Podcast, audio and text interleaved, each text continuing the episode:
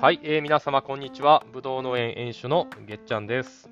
えー、このぶどう農家の独り言ラジオではですね、大阪でデラウェアやシャインマスカット、ピオーネなど十数種類のぶどうを栽培している農家が独り言を喋っております。えー、ということでですね、え今日も皆様聞いていただいてありがとうございます。え今日は何のお話をするかと言いますと、えぶどうの苗木についてね、えお話をさせてもらいたいかなと思っております。えー、うちはですね山形にある苗木屋さんからぶどうの苗木買ってるんですが、えー、今月ですね、えー、12月入ってすぐぐらいに、え注文していた苗木を届けていただきました。でまだ畑にはちゃんと植えてない状態で、え仮植えしてる状態なんですけれども、まあ、これから、まあ、隙間時間にぶどうの苗木植えていこうと思ってます。でそういう中で、えー、ラジオでも、えー、苗木についてちょっと話したいなと思いまして、まあ、今回収録をしております。で皆さんあの、なかなかプロのブドウ農家がどんな苗木をどんな本数買ってるのかって、えー、聞ける場所がないと思うので、あのそういった意味でも面白いかなと思いますし、まあ、あの苗木を植えるのって苗木植えてからブドウを取れるまで5年ぐらいかかるんで結構その果樹農家にとってはま経営戦略的な側面が強いんですよね。あんまりこう何を植えてるとか大っぴらにしたくないっていうのが、まあ、うちも本当のところなんですけど、まあ今回はですね、えー、ラジオのファン向けにですね、特別にお話をしたいと思います。今年何を植えるのか。はい。まあ 大半の意図は別にお前が何植えようがどうでもええわっていうね、あの興味ないと思うんですけれども、まあ、あのこのラジオを聴いてられる方ね、えー、まあ、ブドウが好きな方とか、まあ、ブドウの栽培に興味がある方いらっしゃると思うので、まあ、そういうコアなファン向けの回になるかなと思います。で、またですね、えー、ブドウの苗木を注文するときに、まあ、注意することをですね、まあ、最後にお話しして、今回の配信を終わりたいと思います。よろしくお願いします。はい。で、えー、まずですね、えー、何個か何種類か苗木注文したんですけれども、1つずつあの説明をさせていただきたいと思います。えー、まずですね、えー、言わずと知れたシャインマスカットですね。はい、あこれをまあ25本ぐらい、買いました。で、まあ、この本数の意味するところは、あのやっぱりね、今、デラウェアが主体の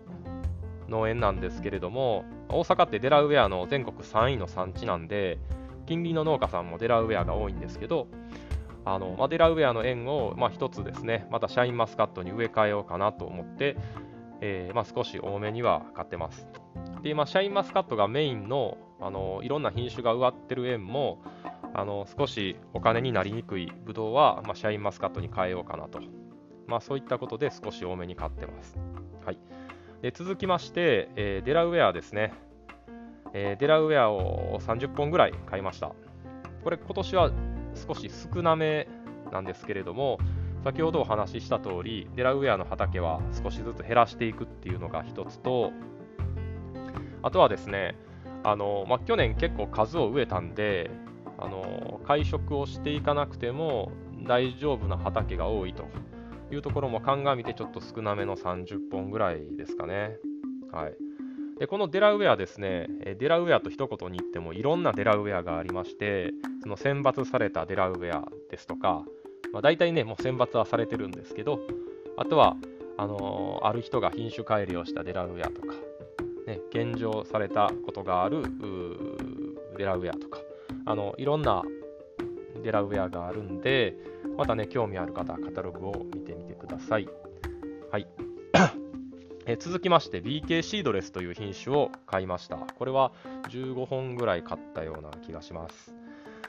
で、まあ、のこれをなんで買ったかっていうとこなんですけども、あのやっぱりシャインマスカットとか皮ごと食べれる大粒品種に切り替えていく中で、うちが8月のお盆前ぐらいに栽培してたロジのデラウェアがあの手が回らなくなるんですよね。で、またその畑がね、もうすごい傾斜の山のてっぺんみたいなところにあるんで作業性も悪いですしもっと手間のかからない品種に変えようということでそのロジのデラウェアの代わりに、えー、あるスペースだけねロジのデラウェアの畑が3段ぐらいあるんですけどその一部をとりあえず別の品種に植え替えようということで、えー、買ったのが、まあ、BK シードレスですはい。で、まずね、まあ、この BK シードレスっていう名前からなんですけど、ちょっと変わった名前ですよね。で、BK って何なんやと。B は、実はですね、マスカットベリー A のベリーの B ですね。で、K が巨峰です。皆様おなじみの巨峰ですね。で、 seedless が種なしっていう意味なんですけど、言葉のまんまですね。あのー、まあ、要はですね、マスカットベリー A との B と K があるっていうことは、ベリーと巨峰の掛け合わせ品種なんですよ。これがですね、えー、九州大学農学部附属農場というところで、えー、開発された結構新しい品種で、まだ5年も経ってないか、5年ぐらいか前から苗木屋さんのカタログにも載り始めたようなものになります。であの最大の品種があの種ができないことなんですよね。あの3倍体ってちょっと難しい言葉で言うんですけれども、もうすごく簡単に言うと、あのー、一般的な昔からあるブドウはだいたい2倍体なんですよ。ブドウって染色体の基本数が19本あってで染色体って二重螺旋になってるじゃないですか。なので基本染色体の基本数19本 ×2 の38本が昔からあるようなブドウの染色体の数なんですよ。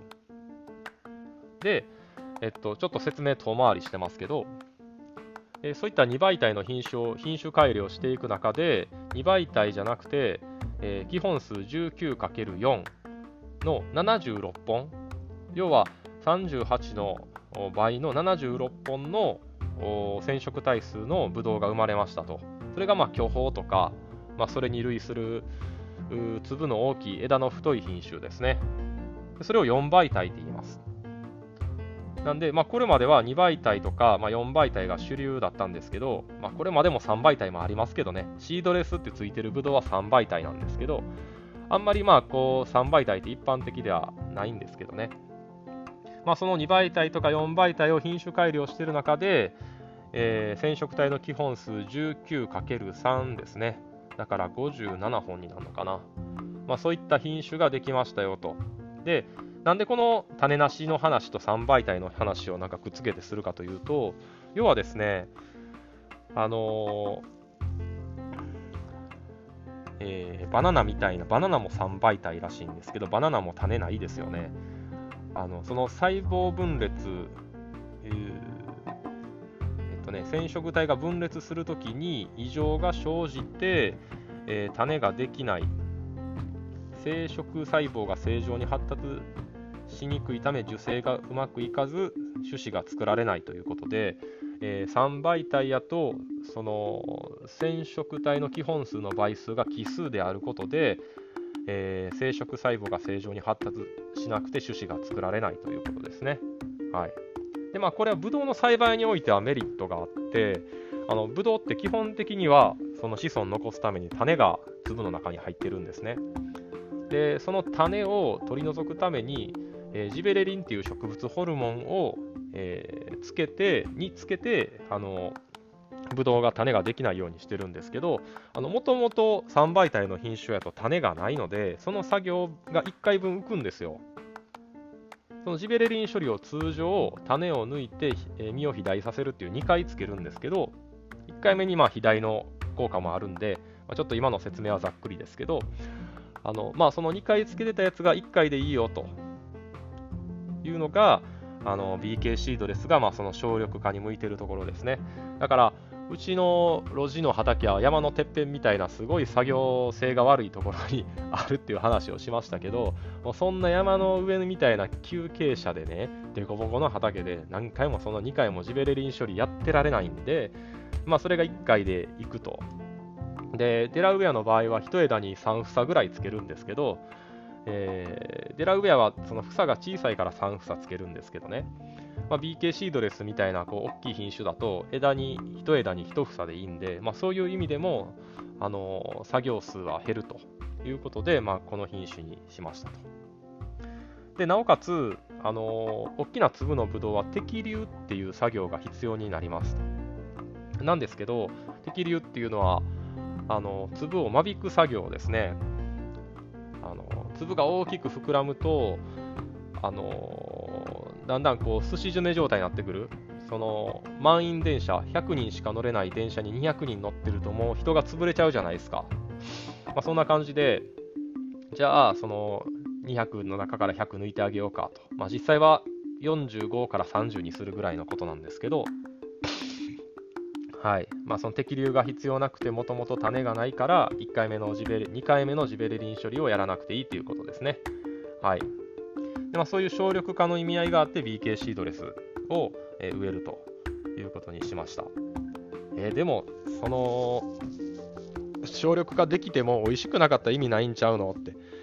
えー、思うんですけれども、まあ、そこはですね、あのー、まあ、近隣の農家さん作ってますけど、まあ、味もまあそこそこええんちゃうかと。で特徴としては、あんまり酸味がなくて甘さが強いということみたいです。で、まあ、風の噂では、あの単に4トンぐらいつけれるんじゃないかみたいな話も聞きまして、これはね、噂レベルなので、全然、あの信憑性 信じないでほしいんですけど、あのかなりこう量が取れるあの元気のいい木みたいですね。はいまあ、そんなにつける気はないですけれども。というところで、まあ、長くなりましたが、BK シードレスですね。であとはですね、え、富士の輝きっていう品種を、えー、試しに5本ほど買いました。これあんま聞き慣れないと思うんですけれども、あの、一言で言うと、ブラックシャインと言われてます。要はですね、今もうシャインマスカットが、まあ、ブドウの中では、まあ、一番人気で、え、みんなシャインマスカット欲しい欲しいって言ってる状態なんですけど、まあ、ブドウ農家的には、あの次、あの、黒いシャインマスカットとか赤いシャインマスカットが欲しい状況なんですよね。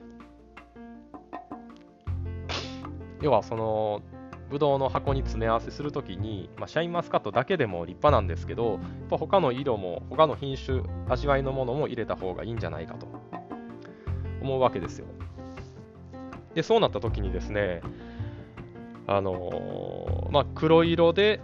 まあ、シャインマスカット並みの商品性の高いものが、この富士の輝きじゃないかと今言われてます。まだあまりこう栽培されてる収穫されてる方が少ないので、その品種の特性っていうのがあんまりよく分かってないんですけれども、まあ、一番こう黒いシャインに近い品種じゃないかなと自分は思ってます。はい、このね、富士の輝きは、あのブドウ業界では有名な山梨の笛吹ですかね、笛吹地域やったと思うんですけど、合ってるかな、まあ、ちょっと間違ってたら申し訳ないですけど、あの志村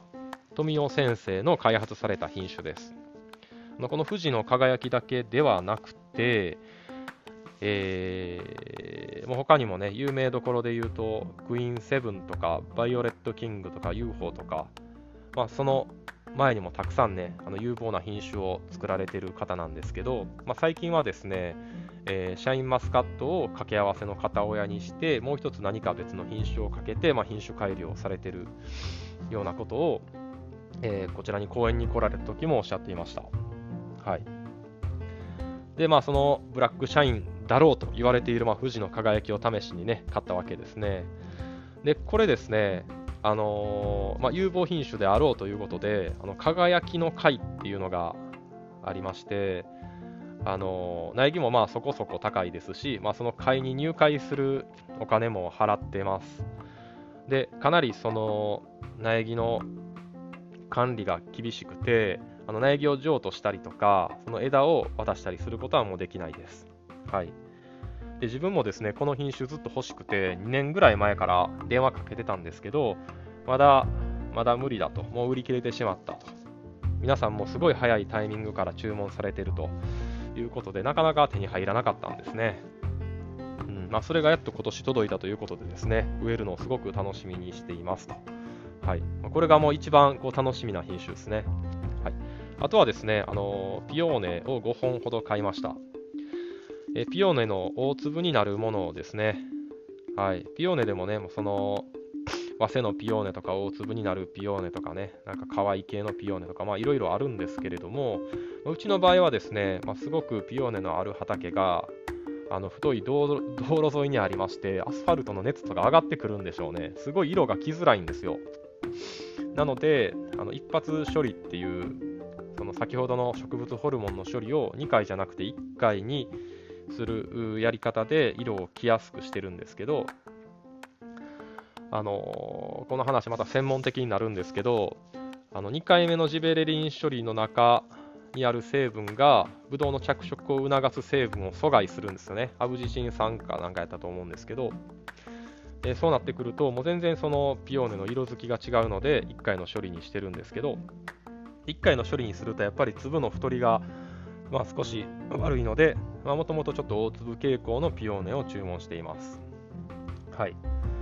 そうですね。はい。まあブドウの苗木としては買ったものは以上で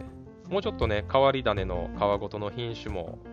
場所が空いたら追加注文できたらしようかなと思ってるんですけど以上になります。あとですねえー、イチジクの麻酔ドーフィンの苗を20本と、アボカドを、まあ、趣味程度に数本と、あとソルダムですね、え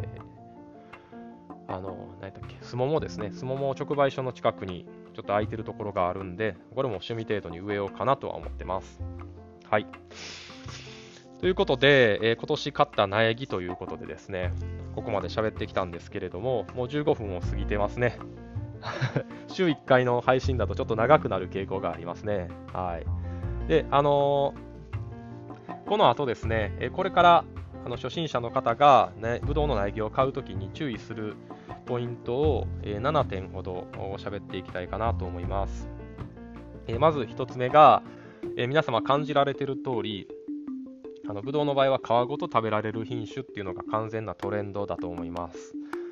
あのブドウをね趣味で自分が食べるよとか知り合いにあげるよとかで作るんであれば何でもいいと思うんですけれどもある程度こうお金に変えようと思うと、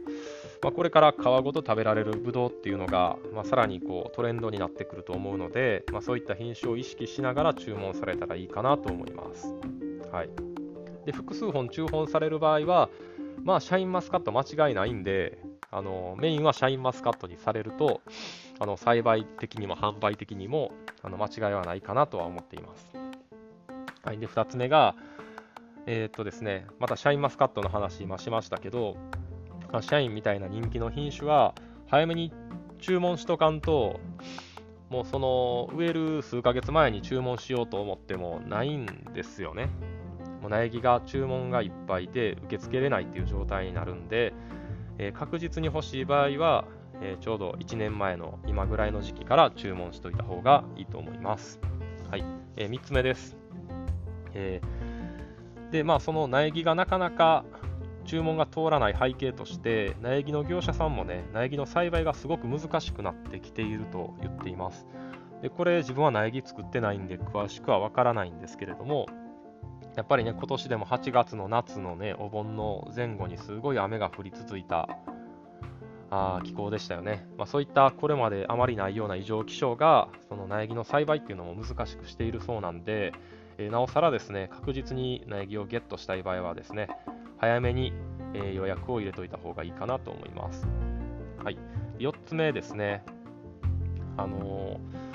ー、まあ、その苗木を注文するにあたって同じ地域で同じような作型要はその同じような環境で